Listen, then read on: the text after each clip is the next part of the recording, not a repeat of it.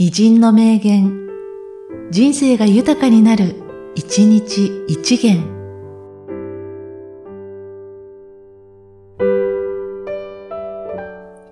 7月4日、中谷浮一郎。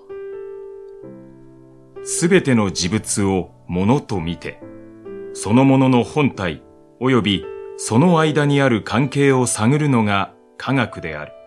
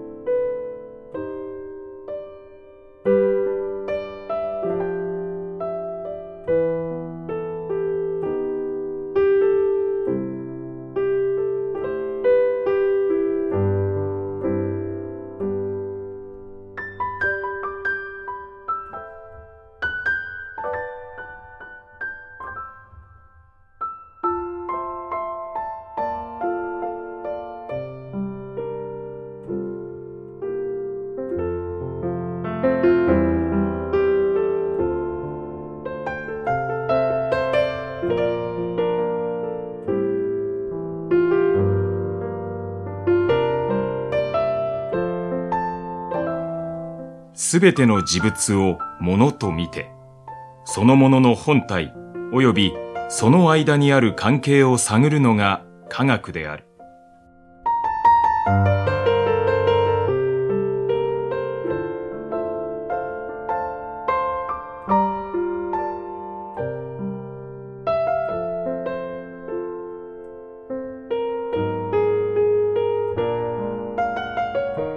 この番組は、提供、久常圭一、プロデュース、声ラボでお送りしました。